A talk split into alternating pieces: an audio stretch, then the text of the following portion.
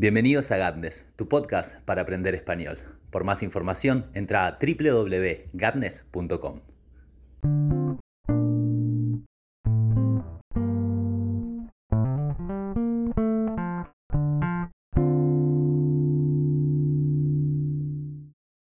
Buen día, buenas tardes o buenas noches. Espero que anden muy bien. Bienvenidos a Gatnes. Acá estamos una vez más compartiendo este espacio sonoro para encontrarnos y saber un poco más de español.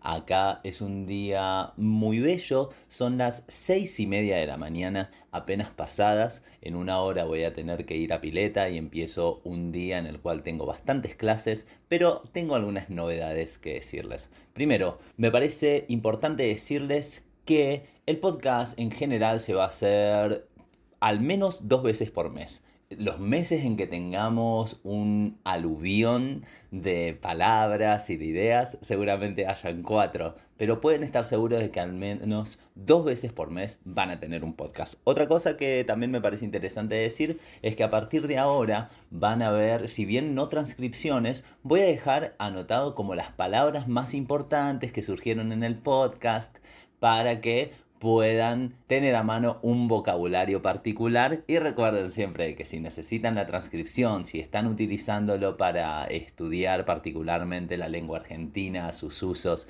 y cada uno de los modismos propios de esta zona, entonces me pueden pedir la transcripción que no voy a tener ningún inconveniente en hacer la transcripción entera. También les quiero contar que el día de hoy ya se encuentra actualizada la página www.gadness.com en la cual van a poder encontrar la lista de precios con los diferentes cursos que estoy brindando y que estoy pensando en iniciar cursos de español em, de nivel A2 a B1 y también de B2 para C1 también.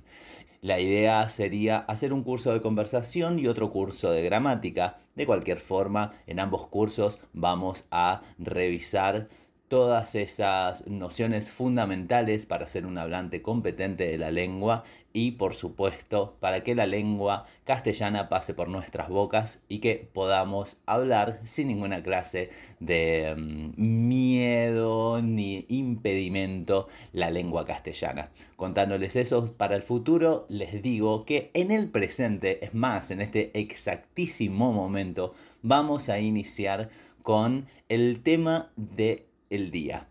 El tema del día hoy es el siguiente. Vamos a ver, si mal no recuerdo, malas palabras. Sí, malas palabras, esas palabras que están prohibidas en ciertos ambientes.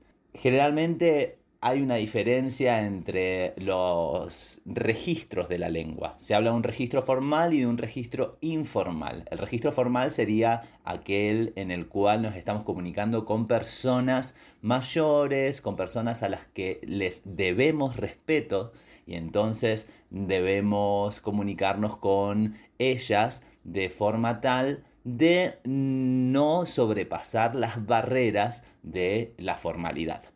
Por eso se llama el registro formal, porque uno siempre trata con mucho respeto y cierta lejanía a la persona mayor, a la persona de prestigio y en general al desconocido. ¿Qué sucede? Entre los jóvenes, sobre todo de la misma edad, no se habla de usted, no se trata a las personas, ¿usted qué quisiera tomar? No, ¿qué querés tomar, che? Eso sería muchísimo más normal para un registro informal en Argentina. ¿Qué querés tomar? ¿Qué quieres tomar? Eh, en vez de qué quiere tomar. En esos casos podemos ver que por algunas eh, diferencias mínimas en los verbos, eh, se da en el español la diferencia del registro formal y el informal. El hecho es que las malas palabras generalmente y, por excelencia pertenecen al registro informal. Malas palabras las hay de todas las clases. Hay malas palabras leves. Por ejemplo, mm, decirle a alguien tonto es ofensivo. Sí, sos un tonto. Pero no es tan tremendo como decirle a alguien algo peor. No quiero estar llenando este podcast de malas palabras, pero por ejemplo, una cosa que se dice acá y que a muchos llama la atención cuando son de otros lugares es, ¿qué hijo de puta? Hijo de puta. El hecho es que, figlio de la putana, el hecho es que esta eh, mala palabra, es vista con, con, un rechazo profundo por gente de otras culturas y sin embargo el argentino promedio va a decirlo hasta como un halago a veces. Vamos a contar de que, no sé, Jorgito volvió a ganarse la lotería qué hijo de puta, qué suerte que tiene. Y van a decir algo como eso. Y, no es realmente de que eh, lo estén despreciando, sino que se ponen contentos por él y dicen esto. A mí me pasa algo con las malas palabras que es muy interesante, que es el hecho de que eh, me parece que están envueltas en una nube de mentiras que nada más justifican a aquellos que les gustan decir malas palabras.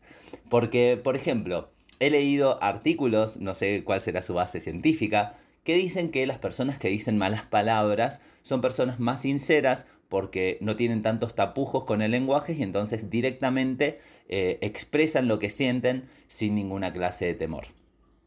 Esta idea de, la asertividad y, cómo eh, uno va directo con, con sus mensajes, nada más que por medio de malas palabras, a mí me parece una mentira de un nivel de embaucamiento eh, total. Ahí utilicé dos palabras que son interesantes. La primera es asertividad. Eh, cuando alguien es asertivo es que dice algo como si fuera cierto.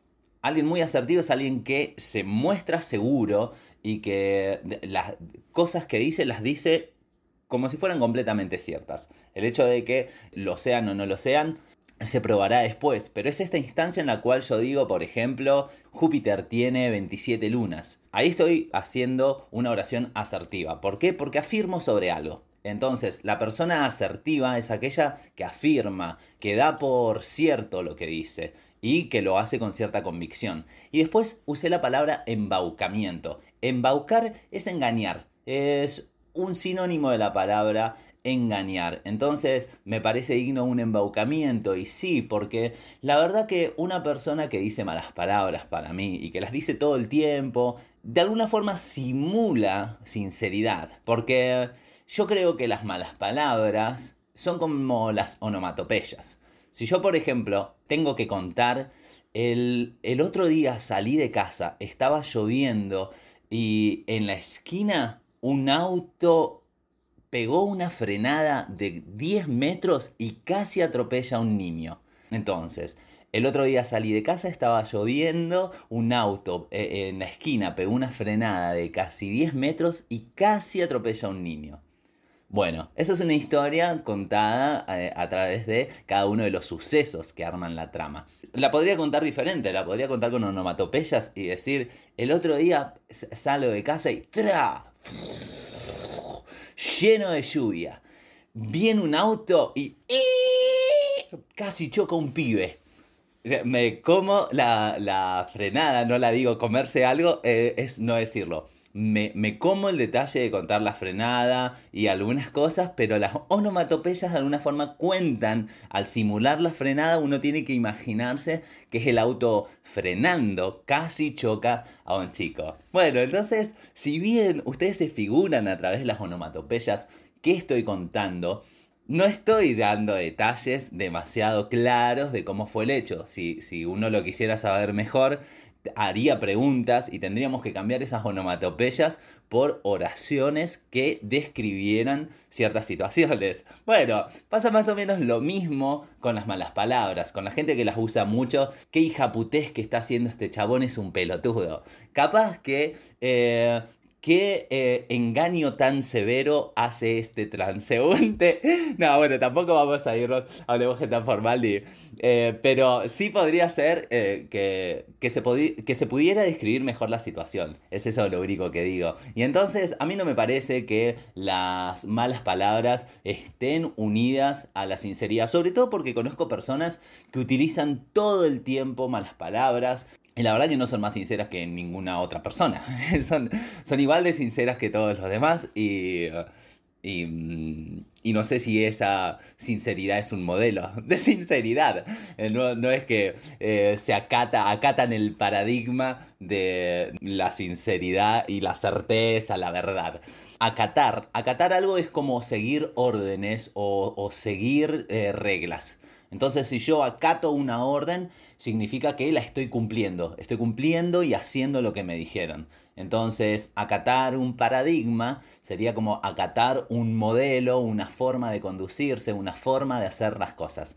Entonces, porque paradigma es eso, es un modelo de algo. Y bueno, eso, ese es el primer mito. Después lo segundo es que em, las personas que se acostumbran también a decir malas palabras muy seguidos, corren un riesgo que la persona que no las usa asiduamente, asiduo es algo que pasa con frecuencia, frecuentemente y asiduamente son sinónimos. El hecho es que eh, estas personas corren el riesgo de decir una mala palabra en un momento en que no es lo mejor hacerlo.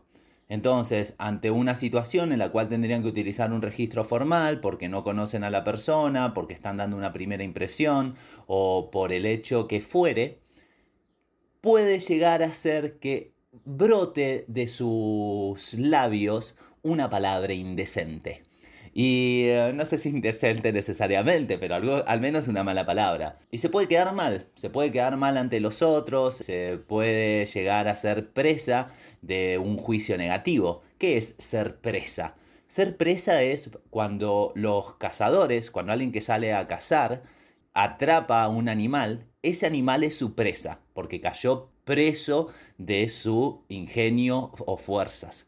Entonces, ser presa de un juicio negativo es ser el blanco, otra vez una metáfora de la casa, ser blanco de críticas, ser juzgado por otros.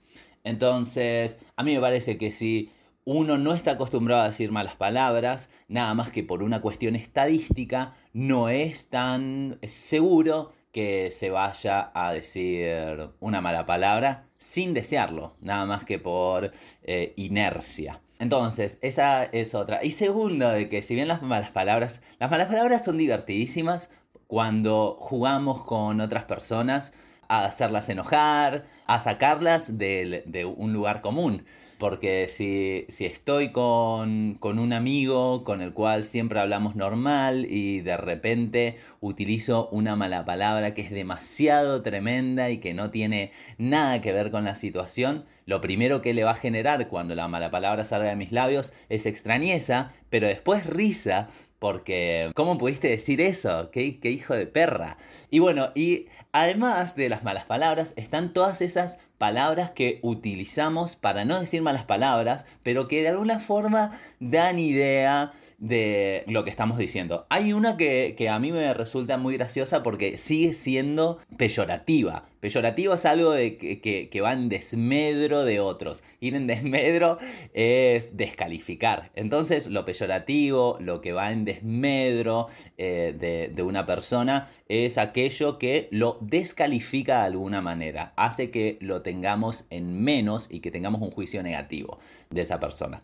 Entonces, estas palabras son, por ejemplo, para no decir hijo de puta, muchos dicen hijo de yuta. Y esta es la que me encanta porque yuta es una palabra muy informal que utilizamos para decir policía. La idea es que si sos un hijo de policía, sos lo peor del mundo porque ser policía no es bueno. Esa es la idea general y más o menos da ¿cómo podríamos decirlo? Da una especie de eh, ojeada sobre la cultura general, me parece, ¿no? Hijo de Yuta. Otra que se puede decir es, por ejemplo, a veces se dice, a veces se llega a una instancia beatífica. Lo beatífico, si, si no me equivoco, algo beatífico es algo que tiene que ver con lo, con lo celestial, lo luminoso, es algo como sagrado, ¿no? Bueno en, ese sentido de, de, la bondad religiosa. Beatífico tenemos, declarar que un difunto cuyas virtudes han sido previamente certificadas puede ser honrado con culto.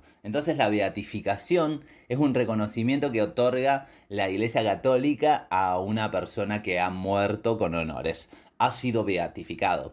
Entonces, yo digo de que se beatifica a alguien diciéndole, por ejemplo, que en vez de ser nada más que un hijo de puta o un pelotudo, un boludo, se dice, es un reverendo pelotudo.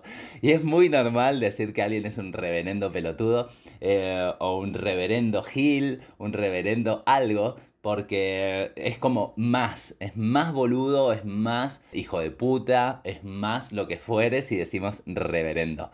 Eso es muy gracioso. También tenemos otra forma de, evitarlo, es decir, como, ¿qué hijo de Mila?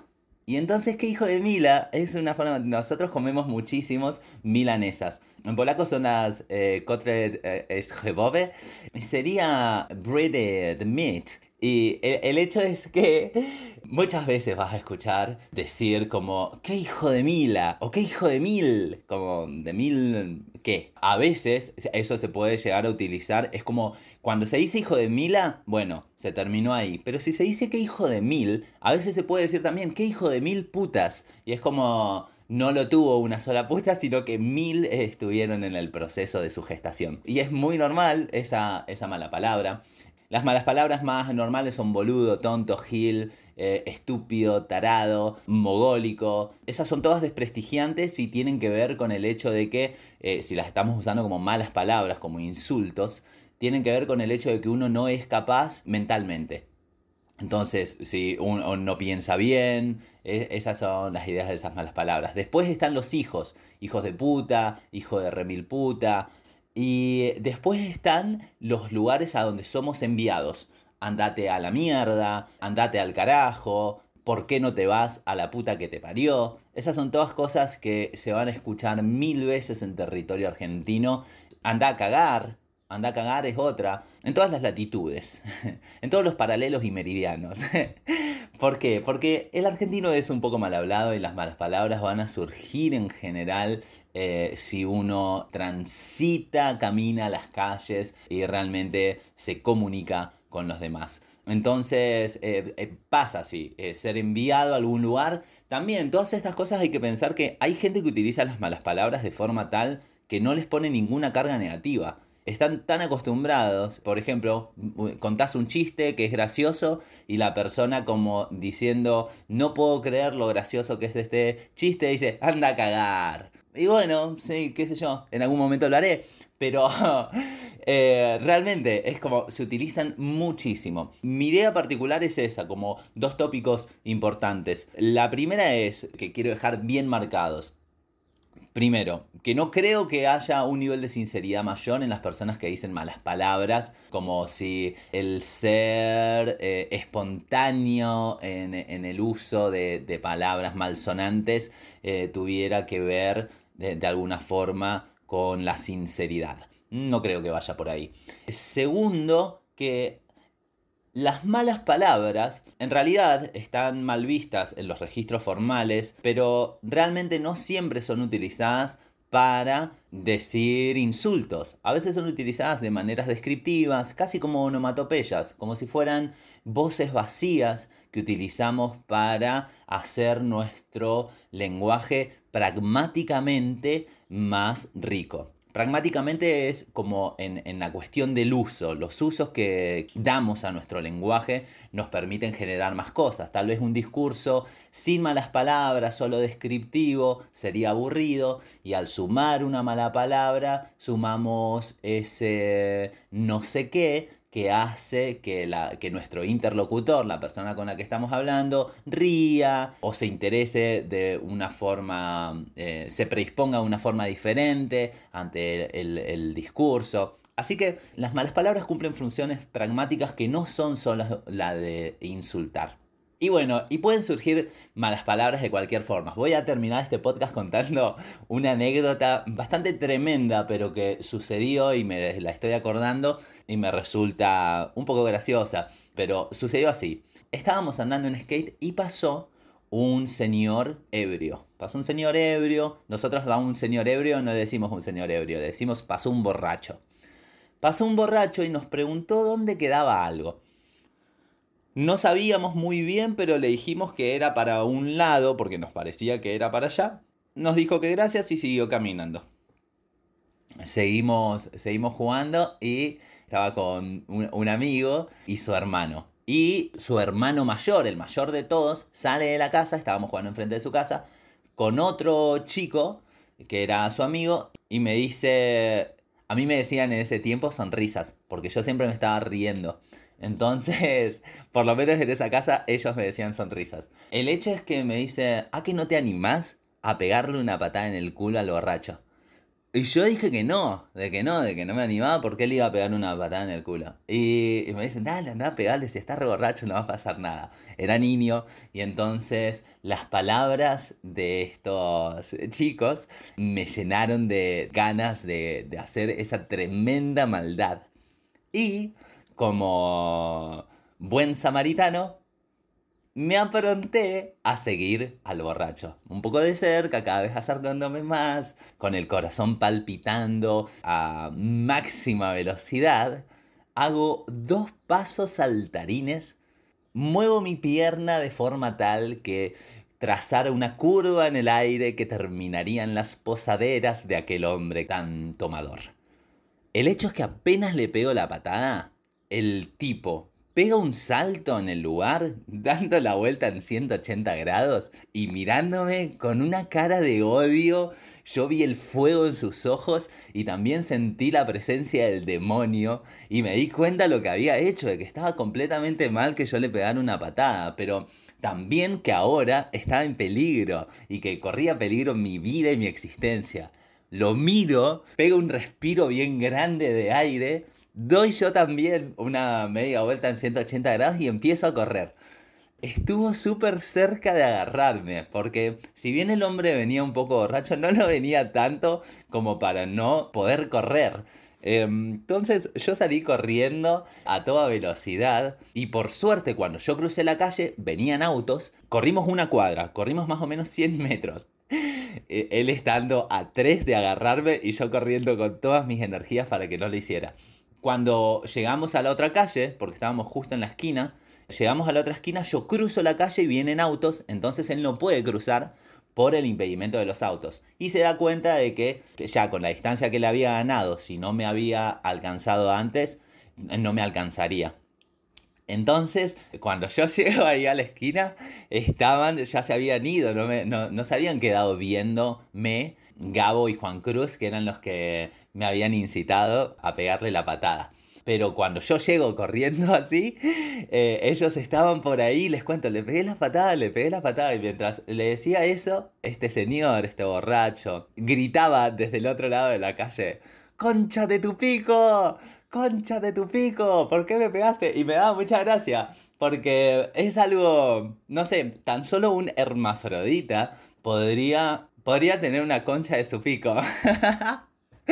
Porque vamos a ser claros, concha es la palabra que utilizamos en Argentina para hablar de la vagina femenina, del órgano reproductor femenino, y pico es la palabra para hablar sobre el miembro viril, pene, eh, que sería el órgano reproductor masculino. Entonces, decir algo así como concha de tu pico es como un imposible, eh, no, no existe. Entonces nos matábamos de risa del pobre señor. Yo sé que esa es una de las peores acciones más ruines que he cometido en mi vida. Yo imagino que como era chico esa patada no fue tan fuerte, sino que era como más el símbolo, como eh, romper los límites eh, respecto de los mayores, ¿no? De ir y bastardear a un mayor de esa manera, ¿no? Porque la verdad que si, si uno lo piensa es tremendo y no sé cómo lo hice.